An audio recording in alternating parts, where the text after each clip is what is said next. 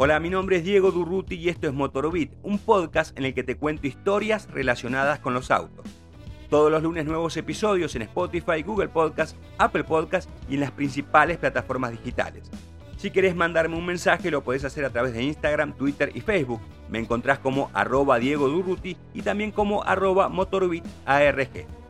En este episodio, el Berta LR, el Sport prototipo fabricado en la Argentina que compitió contra los mejores del mundo.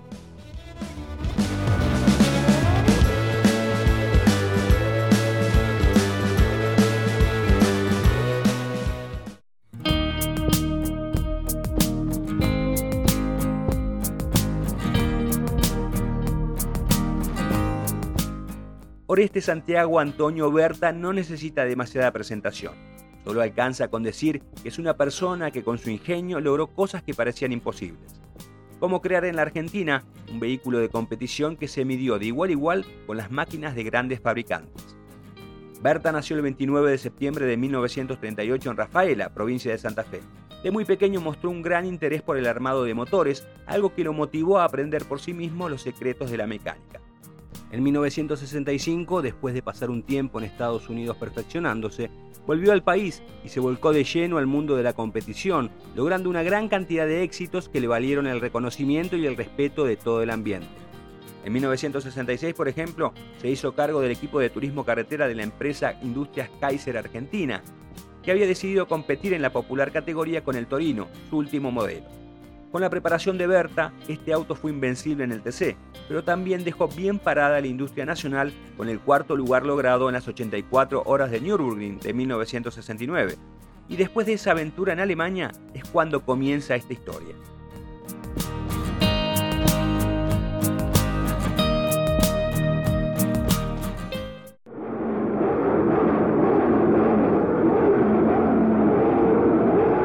Antes de viajar de vuelta a la Argentina, Oreste Berti y Juan Manuel Fangio, que había sido el director del equipo que se había presentado en la prueba germana, fueron a presenciar la carrera de Sport Prototipo en el circuito sueco de Mantor Park.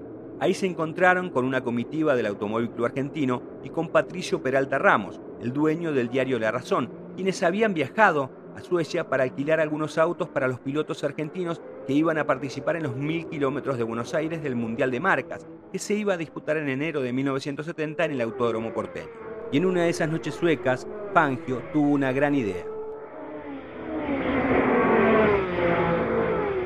Fangio dijo que los Peralta Ramos, en vez de, alquilar un auto, ¿por qué no me daban el dinero a mí? Ponían un poco más y hacíamos un auto de carrera. Y me empezaron a, entusiasmar, que posiblemente no vaya mucho para que me entusiasmen, y, y bueno, y decidimos, hacemos un auto de carrera para correr en, la carrera por el Campeonato del Mundo en Buenos Aires. Y ahí nomás empecé yo a dibujar el auto y empecé a mirar eh, qué piezas me hacían falta para comprarlas y averiguar dónde comprarlas y eh, elegir qué motor iba a usar el auto. Y yo dije, bueno, yo quiero usar el motor Cosworth, entonces eh, no había nadie de Cosworth en la carrera. tomamos un avión, fuimos para Inglaterra, hablé con, con Duckworth, el dueño de Cosworth, eh, me dice, les vendo un motor, no sé por qué le caí bien, porque había bastante, eh, bastante problemas para conseguir los motores, no tenían suficiente cantidad, pero me vendieron el motor. Y durante el viaje, eh, tanto de, Suecia a Inglaterra y de, de, Inglaterra, de Londres a Buenos Aires, iba dibujando el, iba dibujando el auto, que lo hicimos en muy pocos meses.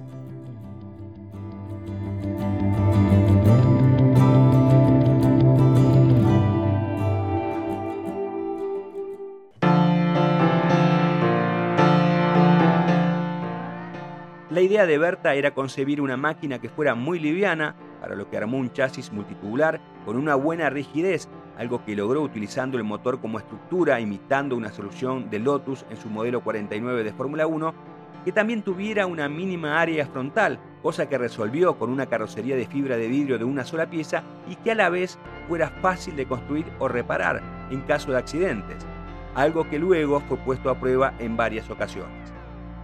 En menos de 90 días el auto se terminó. Pesaba 678 kilos sin piloto ni combustible y montaba un motor que con ciertas modificaciones erogaba 406 caballos de potencia. En comparación con el Porsche 908, que coche de referencia era 18 kilos más pesado, pero tenía 56 HP más.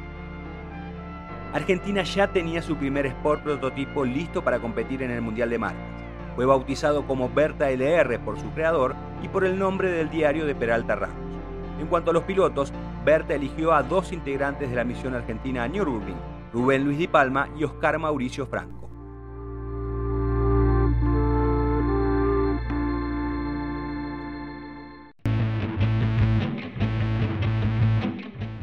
Antes de seguir con esta historia, te invito a que visites automundo.com.ar. Ahí vas a encontrar las principales novedades de la industria automotriz y del deporte motor.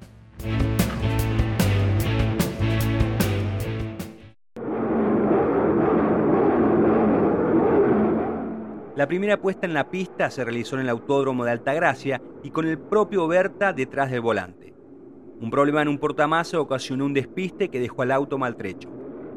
Después de repararlo, algo que demoró 20 días porque el reemplazo de la pieza que se había dañado llegaba desde Europa, el Berta LR se puso a prueba en el Autódromo porteño a fines de diciembre de 1969. En la víspera de la Navidad, Berta y Di Palma acumularon varias vueltas sobre el auto.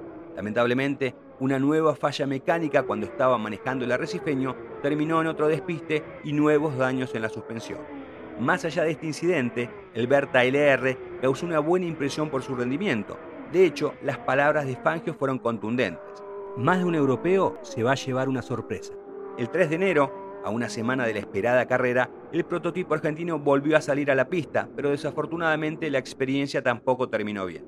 Mientras lo probaba Franco, una repentina lluvia mojó parte del trazado. Sobre la inesperada pista húmeda, el piloto perdió el control del auto y se pegó de manera violenta contra el guardrail. Franco fue trasladado inconsciente a un hospital, mientras que Alberta LR sufrió las averías más severas de esa seguidilla de infortunios. Se rompieron la suspensión trasera, la barra de dirección, el tanque de nafta, el radiador de aceite, el subchasis del motor y la carrocería. El auto se llevó a un taller y ahí se lo acondicionó. La pregunta de cómo había quedado se contestó cuando todos los participantes salieron a girar al circuito número 15. El Berta LR, que tantos daños había sufrido en la previa, quedó segundo en los entrenamientos y tercero en la clasificación, una proeza que el público festejó a viva voz.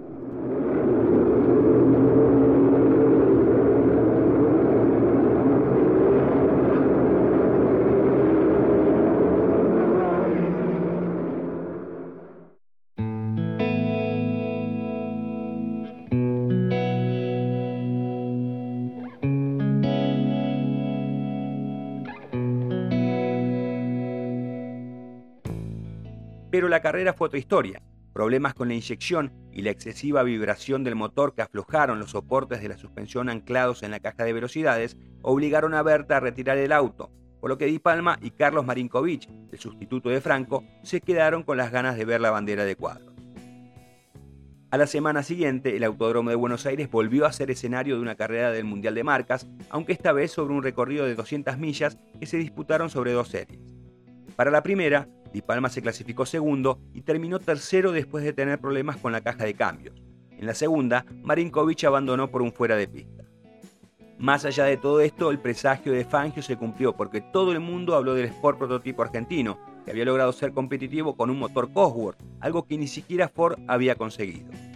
El mismísimo Jackie Stewart lo elogió y hasta se sacó una foto en su habitáculo. Tan sorprendido había quedado el escocés con el auto argentino intentó convencer a su creador de que se fuera a trabajar con él a Inglaterra, algo que Berta descartó. El reconocimiento por lo realizado también estuvo en una invitación que recibió el preparador para correr con su equipo en los 1000 kilómetros de Nürburgring el 31 de mayo de ese año. Berta aceptó volver al mítico Nordschleife, donde unos meses antes había asombrado con los torinos. El decimocuarto lugar en la clasificación entre 57 participantes fue más que digno. Lamentablemente, la rotura de una manguera cuando Di Palma había acumulado 130 kilómetros hizo que la aventura se terminara antes de tiempo. Aunque hubo más invitaciones para correr en el Mundial de Marcas, Bertas decidió concentrarse en el automovilismo nacional. El Berta LR fue modificado para competir en el Campeonato Argentino de Sport Prototipo. Con un motor tornado en lugar del Cosworth, el auto fue muy competitivo y le permitió a Di Palma lograr los títulos de 1971 y 1972.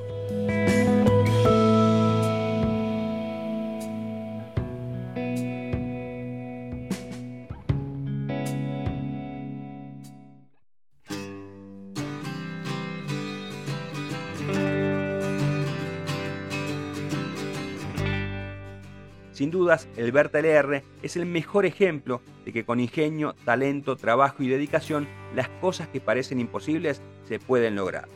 Fue una experiencia fantástica eh, donde logramos, eh, creo que importantes resultados, donde me puso en contacto con todo lo más selecto del automovilismo del mundo.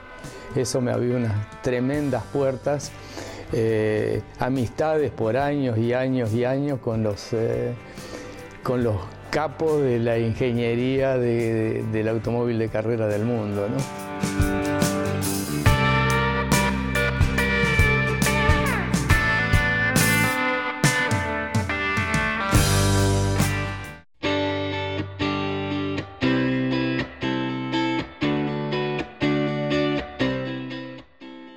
testimonios de Oreste Berta que escuchaste en este episodio fueron parte de entrevistas que le realizaron en los programas En Voz Alta y Page Car que podés encontrar en YouTube. Espero que esta historia te haya gustado y si es así te invito a que te suscribas al podcast. Hasta el próximo lunes. Hasta el próximo Motor